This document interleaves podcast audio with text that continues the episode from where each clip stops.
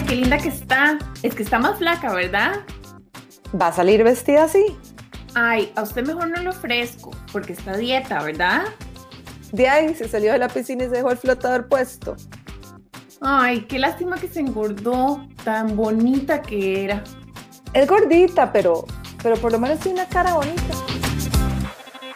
Hoy vamos a hablar de el tema que tenemos todas en común y es nuestros cuerpos y lo que nos pide la sociedad de cómo tienen que ser nuestros cuerpos y que las personas se sienten con el derecho de ser el policía de cómo deberían ser, especialmente bajo la excusa de nuestra salud y de nuestro bienestar, pero en realidad son tratamientos muy violentos como los que veíamos en las frases del principio, no son para crecer, no son para hacernos sentir bien, sino para controlarnos y mantenernos en este estereotipo de ser pequeñitas y débiles. Sí, es lo más normal, lo más común y lo más violento, porque se nos está atacando exactamente el derecho a ocupar literalmente un espacio en el mundo y además nos están atacando con lo que vivimos. Entonces, toda esta situación y esta crítica al cuerpo no es nada superficial, sino que es todo lo contrario. En lo que yo vivo y como yo experimento la vida está mal y tengo que encogerlo, pues inevitablemente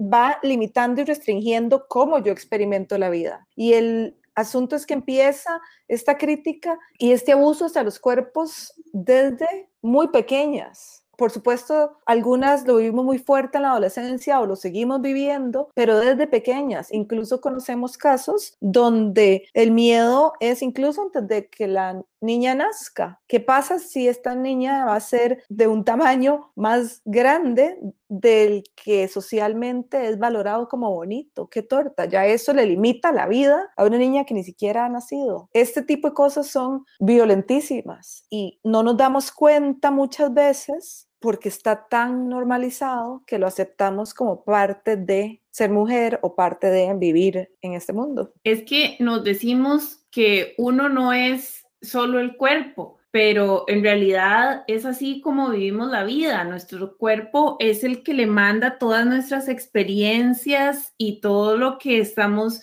disfrutando todo lo que estamos pasando por la vida a nuestro cerebro y nuestras experiencias, las cosas que compartimos, es lo que crea nuestra personalidad y todo este maravilla de cosas que nos hace una persona. Pero atacar el cuerpo no es solo atacar un chunche, como vos decís, no es algo superficial, no es algo externo, me están atacando a mí mismo, me están diciendo básicamente que yo no sirvo, que yo soy demasiado grande para vivir en esta sociedad. Y es terrible porque vivir con esto todos los días, si no es una persona que nos lo dice, es por medio de internet, es por medio de la publicidad, es por medio del mensaje indirecto de la otra persona, es cuando una persona que tal vez tiene un cuerpo distinto al mío se empieza a criticar de lo mucho que no se gusta y yo me vuelvo a ver el mío y digo, puchis, si ella se critica al de ella y el mío es tan diferente, el mío está peor está por todo lado y es agotador. Y yo siempre lo he sentido agotador por muchas razones. Primero porque es demasiado el esfuerzo de medir todo y de vivir peleando contra tener que encogerse siempre. Y después es agotador porque te impide eso, vivir hoy. Estás guardando todo para otro día, para cuando sea más flaca, el vestido bonito, la salida con mis amigas, la posibilidad de tener una relación con otra persona, con una pareja, la posibilidad de salir y disfrutar, ir a la playa, la posibilidad de ponerme lo que quiero o de comerme lo que quiero hasta que lo merezca cuando sea más pequeña físicamente, porque eso es lo que me han dicho, que ahí sí, cuando yo ya soy o cumplo con el ideal de cuerpo pequeño que está asociado con la belleza y con la felicidad y con ser bonita y con todo esto, ya ahora sí, realizada. Entonces, limitarse tanto, todo lo que hace de lo que te pone, lo, con quien salís, lo que sea, esperando a tener ese cuerpo, y te quita la vida que tenés, que es hoy, que lo único que lo puedes vivir es en el cuerpo en el que tenés. Entonces, es, es agotador. Y es literalmente eso porque nos lo han dicho, o sea, literalmente hemos oído ay, si sube más de peso, no va a encontrar quien la quiera.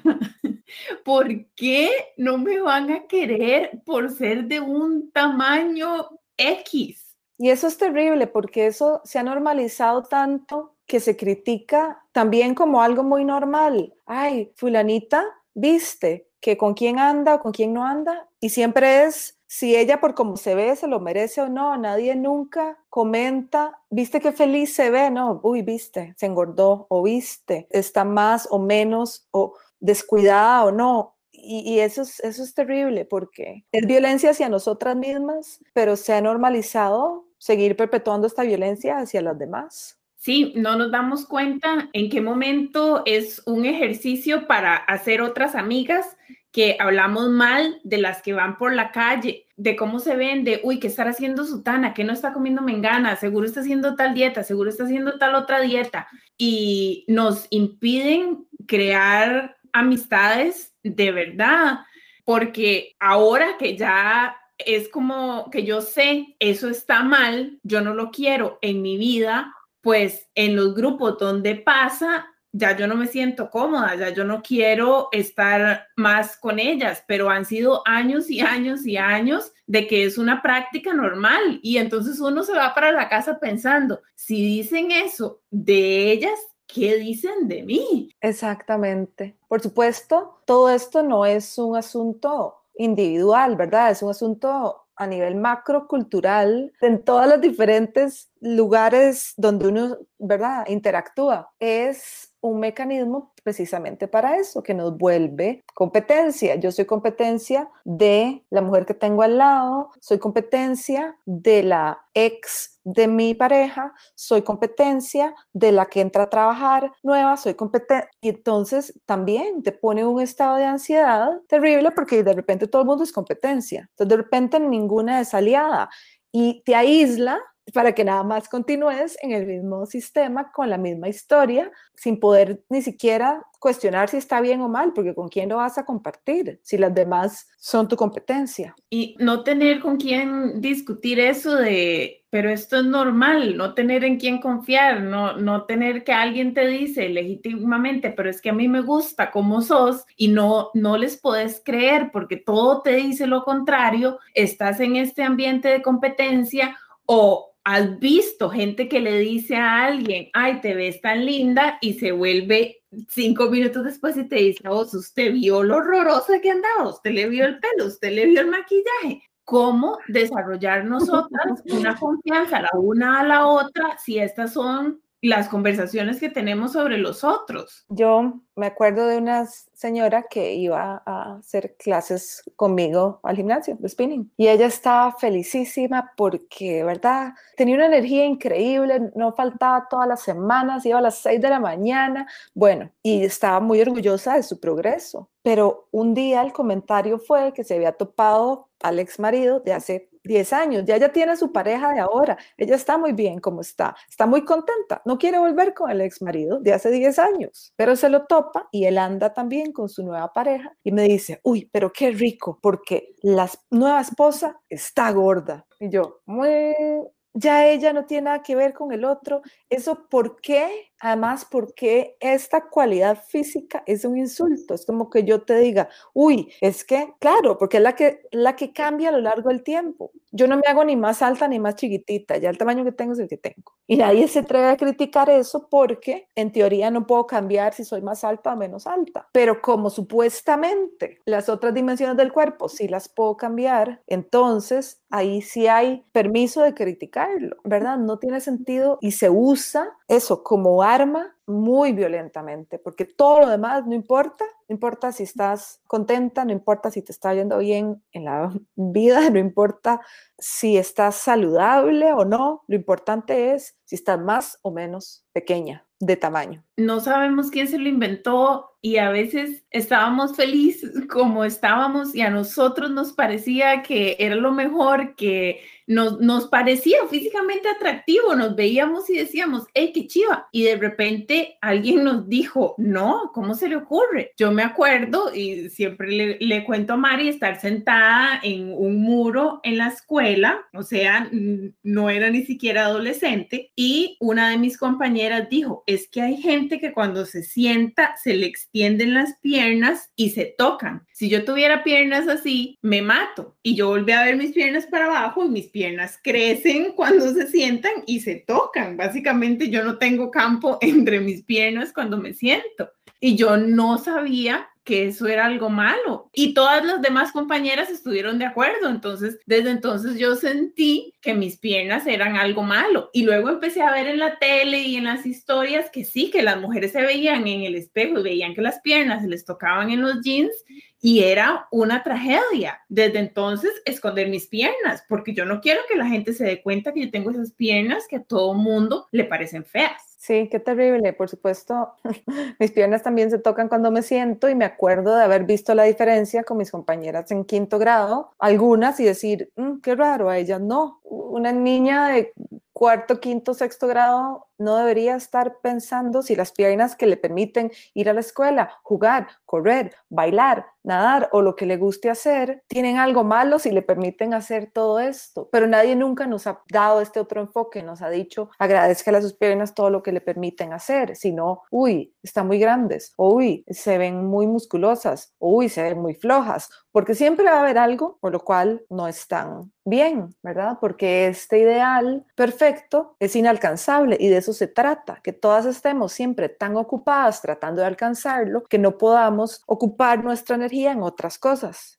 Y eso, por supuesto, además nos quita poder individualmente y socialmente como grupo, porque no importa todo lo inteligente, buena, amable, feliz, talentosa, lo que usted sea, si no cumple con verse, con el cuerpo, como nos han dicho que tiene que verse, nada lo importa. Entonces no le ponga atención a todo esto otro y enfóquese en lo que verdaderamente es importante, que es estar flaquita y pequeñita. Una de las cosas que más me abrió los ojos a esta idea de cómo las mujeres manejamos el cuerpo es que si uno va a un gimnasio, si uno empieza a hacer un plan de entrenamiento, si uno em, empieza a hacer ejercicio, siempre la meta que te proponen, que te dicen, que te cuentan es bajar de peso. Para las mujeres es pierda peso, que su cintura sea más pequeña, que sus brazos, piernas, todo sea más pequeño y no sea más fuerte. Para los hombres es lo contrario, es cuánta fuerza y más bien cuánto crecer, que les crezcan los músculos y que puedan hacer más cosas. ¿Qué meta tan diferente a sea más pequeña? ¿Cuál creemos que es más útil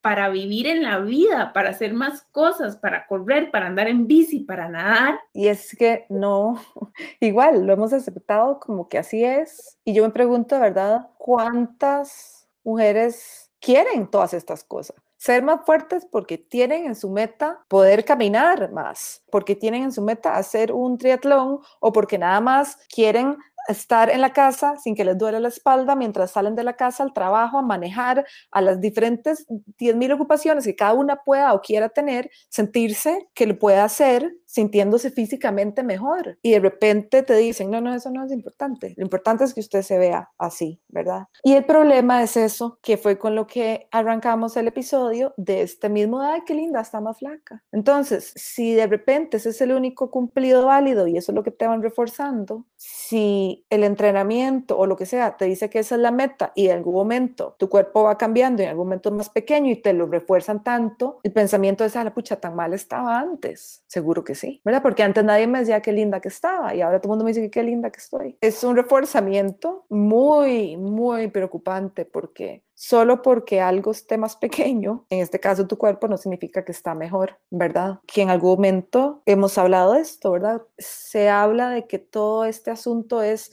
en pos de la salud, pero la salud no le importa a nadie, a la gente le importa que vos tengas un cuerpo de este tipo, nada más, pequeño. La salud y cómo llegaste a eso, en realidad a nadie le importa. Lastimosamente hemos asociado esto de bajar de peso y de estar pequeño con dos cosas que en realidad nos ayudan a vivir mejor, que tienen otros propósitos, pero tenemos así como la visión fija en bajar de peso y es hacer ejercicio y comer bien. Hacer ejercicio te da más calma, te fortalece el cuerpo, te da químicos que te hacen sentir feliz, te hacen más productivo, más ganas de vivir literalmente pero ¿cuántas veces hemos dejado de hacer un ejercicio que nos hacía bien para el cuerpo entero porque no estábamos bajando de peso y esa es la meta última de el ejercicio. ¿Cuántas mujeres han dejado de hacer cosas que les gustan, que disfrutan, un momento para ellas porque no les estaba dando el bajar de peso?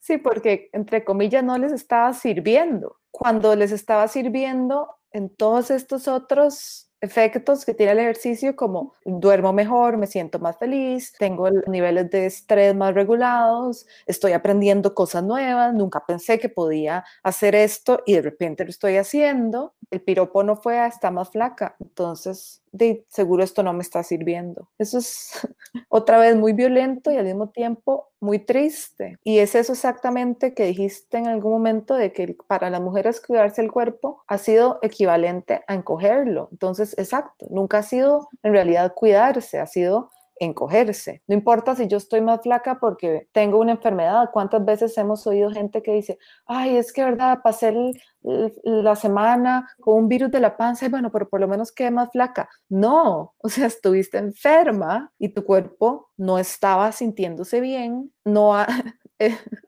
no hay un lado amable que sea quede más flaca, no, eso más bien es todo lo contrario, era un síntoma de que tu cuerpo en ese momento no estaba bien. Historias mucho más trágicas de gente que ha tenido enfermedades terminales, que por el mismo sufrimiento por el que está pasando el cuerpo, han perdido masa muscular y se han visto más delgadas y la gente se los piropea sin saber que la persona también está pasando por una lucha durísima de la cual a veces ni siquiera va a haber salida. De nuevo, es sumamente fuerte y no puede ser que esto siga siendo lo normal, que se sienta esta apertura a opinar sobre el cuerpo de la otra persona como si fuera un objeto sin consentimiento para hacerlo. Que todo mundo parece tener permiso de ser el juez de qué tan bien o qué tan mal estás porque sí, yo particularmente perdí mucho peso hace unos años precisamente porque estaba enferma y por meses básicamente no podía comer. Y entonces cuando empecé a bajar de peso era, qué linda que está, ha bajado mucho de peso y ya cuando eran meses de estar enferma, la gente me decía, hey, está más flaca, pero ya de ahí no pase. Ya me dieron permiso de bajar un punto a que a ellos les gustaba, pero ya si yo iba a bajar más de eso, ya me iba a poner jalada y fea. Sí, sí, sí, es increíble, es increíble. Por eso te digo, es verdad, no,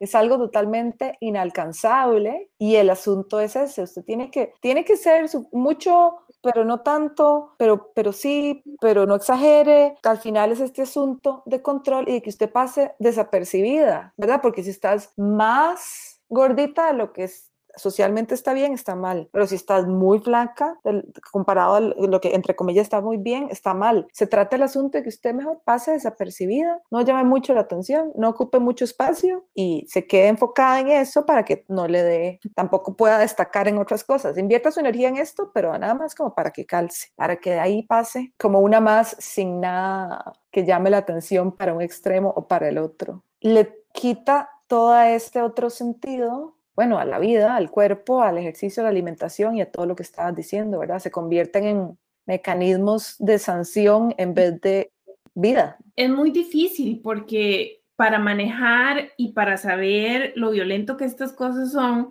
uno tiene que crecer y no es justo que pase todos esos años de su vida ocupado en cómo me veo y en lo que piensan los otros, pero di, es que los otros son tu red de apoyo. Somos todos los que estamos acostumbrados a pensar de esta manera y es como, ¿qué fue pucha? Si tu mamá te dice, ay, usted tan linda que era, pero se engordó, ¿cómo no pensás en ese momento engordarse es lo peor del mundo? Ya no soy bonita. Y cómo hacer lo que sea que tengas que hacer para volver a ese ideal. Mi mamá me quería más cuando yo era bonita y ser bonita, ser flaca, vas a hacer lo que sea para llegar a ser flaca. Exactamente, sin que muchas veces ni sea efectivo en cuanto a volver a sentirse otra vez querida o apreciada o aceptada, porque además es esta presión de que entonces no puedo aflojar y no puede ser más de esto y no puede ser menos de lo otro. Exacto, es, es un mito. si yo no estoy, porque me está robando de vivir hoy, me está robando de salir con mis amigas hoy y disfrutar mi tarde y mi café me está robando de la oportunidad de ponerme un vestido de baño ir a la playa y pasarla bien con mis amigas, sola o con mis hijos o con lo que sea. Yo me acuerdo una vez también de estar hablando con otra amiga y diciéndole, ¿verdad? Si ella, los recuerdos que tenía de la mamá tenían que ver, y lo mucho que ella quería a la mamá tenía que ver con lo flaca o lo gorda que estaba la mamá. No, ella recordaba ir con la mamá a la playa y lo rico que se sentía que la mamá la abrazara. No si la mamá tenía más o menos celulitis cuando se ponía un vestido de baño. Eso nunca, nunca era una, un asunto de medir qué tan feliz era o no ella en sus experiencias con su mamá. Pero cuántas experiencias nos hemos limitado y no nos hemos permitido pensando que si será más importante cuánta celulitis se me vea o no, o, o cómo me queda o qué me merezco por cómo me veo. Entonces es sumamente triste y nos quita toda esta sensación de gratitud que podríamos tener con los momentos que tenemos. Sí, también como hablábamos de la relación con el ejercicio y todas las ventajas que trae, la relación con la nutrición y cómo a veces comer es como un castigo porque uno siente que eso va a tener este, esta consecuencia tan perjudicial que es engordarnos. Y entonces ya no comemos en paz, ya no sacamos el rato para cocinarnos algo que de verdad tenga nutrientes, para que de verdad el cuerpo crezca de una manera fuerte y adecuada en vez de estar pensando, ay Dios, es que voy a comer y esto no es de las calorías que mm, voy a gastar y, y toda esta tensión y toda esta presión no nos hace bien en ningún sentido, siendo comer una actividad que podríamos tomar con gratitud, con hacerle cariño al cuerpo, con estar haciendo algo bueno y alegre, que se nos robe en general de esas actividades es muy violento y como vos decís, muy, muy triste. Y es que es exactamente eso. Yo me acuerdo que yo de chiquita había mucho, es que el cuerpo es como un carro, hay que echarle gasolina para que funcione y la comida la gasolina, pero es que es más que eso. No es solo que yo necesito estos nutrientes para que mis músculos se regeneren, para que mi cerebro esté enfocado, para que mi ánimo, ¿verdad? También esté en un lugar positivo, sino que es una experiencia, o sea, sentarme a comer algo rico con una amiga, con alguien que yo quiero, es una experiencia que me llena la vida. No solamente es gasolina para que el cuerpo funcione. Por supuesto que necesito todos los nutrientes y todo esto, pero se le ha quitado a toda la parte afectiva y social que tiene compartir, ¿verdad? Un alimento o un café o una tarde con alguien de esta manera. Y solo la palabra que, que ahora dijiste, es que estas calorías las merezco, no las merezco, ¿verdad? O, o son calorías buenas o calorías malas. Calorías es una unidad de medida de la energía de tu cuerpo, ¿verdad? De la energía que este alimento está aportando a tu cuerpo. Es una medida. Entonces, decir, si lo cambiáramos la palabra, digamos que tengo que cortar energía, tal vez, ¿verdad? No, caloría no es mala palabra. Yo creo que eso es, todavía falta mucho trabajo de tener estas discusiones y, y, tal vez esta otra perspectiva, ¿verdad? De que es energía que le está dando a tu cuerpo, no es algo malo. Consumir calorías no es malo, es lo que se hace para vivir. Es, es, increíble cómo nos han quitado hasta eso. Es una actividad necesaria para sobrevivir, pero no solo físicamente, sino como personas, socialmente y afectivamente. Entonces, esta regulación de qué comemos, qué no comemos, cómo nos vemos, está por todo lado. Tenemos que aprender a reformularla y no sé, en realidad, cuál es la palabra, pero tomar otra perspectiva frente a este discurso que por tanto tiempo nos han dicho que solo puede ser de una manera. Yo creo que no tenemos solución a esto porque como decimos está metido en absolutamente toda la sociedad. Lo que sí sabemos es que algunos cambios en perspectiva en nuestras propias vidas ayudan mucho. Por ejemplo, escuchar nuestros cuerpos en vez de mandarlos a callar, que si estamos haciendo ejercicio y nos duele algo, tendemos a hacer, no, se calla porque yo necesito terminar las 100 sentadillas porque si no, algo malo va a pasar en lugar de, no, hoy me toca un trabajo de ir a caminar, de ir a hacer un trote leve o una cosa así, nuestro cuerpo nos está diciendo, ya no puedo más qué es eso de que un trabajo de entrenamiento tiene que llevarnos a vomitar y eso fue que logramos la meta máxima. No, es escuchar a nuestros cuerpos, que el movimiento sea una cuestión de alegría, gratitud y regalo. Esa es una de las perspectivas que podemos cambiar contra este problema. Lo mismo con el hambre, ¿verdad? El hambre es una señal del cuerpo que me está diciendo, hey, hola, necesito algo, algo me hace falta. Tenemos que dejar de ver el que, uy, necesito tomarme algo para quitarme el hambre, voy a tomar mucha agua, para, ¿verdad? Para callar al cuerpo, en vez de escuchar y decir, mm, sí, tengo hambre, ¿verdad? ¿Qué comí? ¿Qué no comí? ¿Cuánto tiempo ha pasado? He estado muy ocupada en otra cosa y prestarle atención y como decías, con intención, ay, bueno, ¿qué quiero? ¿Qué le doy a mi cuerpo que me haga sentir bien?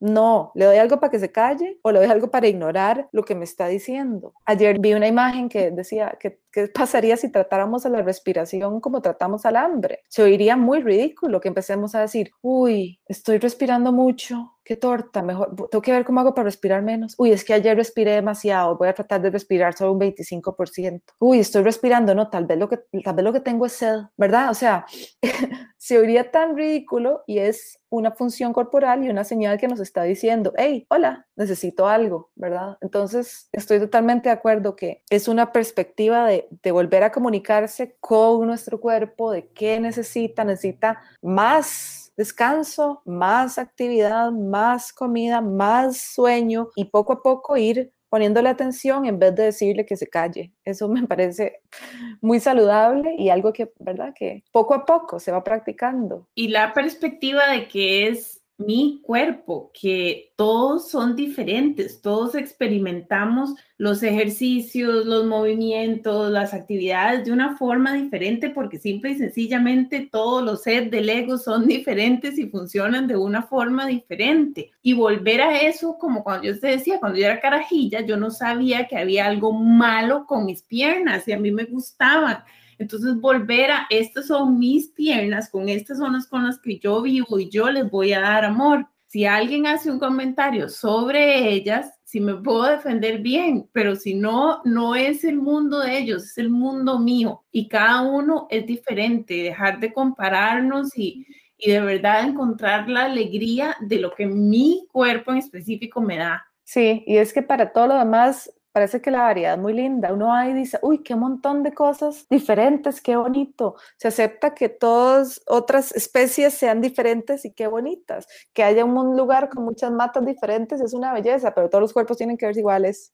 Entonces no tiene sentido, ¿verdad? Yo creo que eso, no comparar y por favor dejar de opinar sobre los cuerpos de las otras personas de ninguna forma, mucho menos en voz alta, pero ir poco a poco, ¿verdad? Frenando esta reacción de que tengo derecho de opinar sobre el cuerpo de otra persona sin tener ninguna idea de la vida de esa persona, lo ideal sería que eso en algún momento deje de importar, pero no, no hacerlo ni siquiera porque otras personas lo hagan o porque sea lo normal. El cuerpo no está pidiendo la opinión de nadie y no tenemos que darla, así como no queremos que nos la den. Sí, tenemos e, ese poder de que a veces con conocidos, si van a empezar a hacer comentarios sobre el cuerpo de las personas, decir cosas como, no, no fijé, no, a mí eso no me interesa, o decir abiertamente, no, yo de eso no hablo, a mí me parece que eso es la vida de ellos. A veces hasta hay que practicarlo y pensar como que vamos a decir cuando nos salen con esos ataques. Y yo creo que es importante, que es otra arma que tenemos de ir enseñándole a los conocidos que no, que eso no está bien y que nosotros por lo menos no queremos ser parte de esa cultura y esperamos que de algún día vaya desapareciendo. Y se requiere práctica y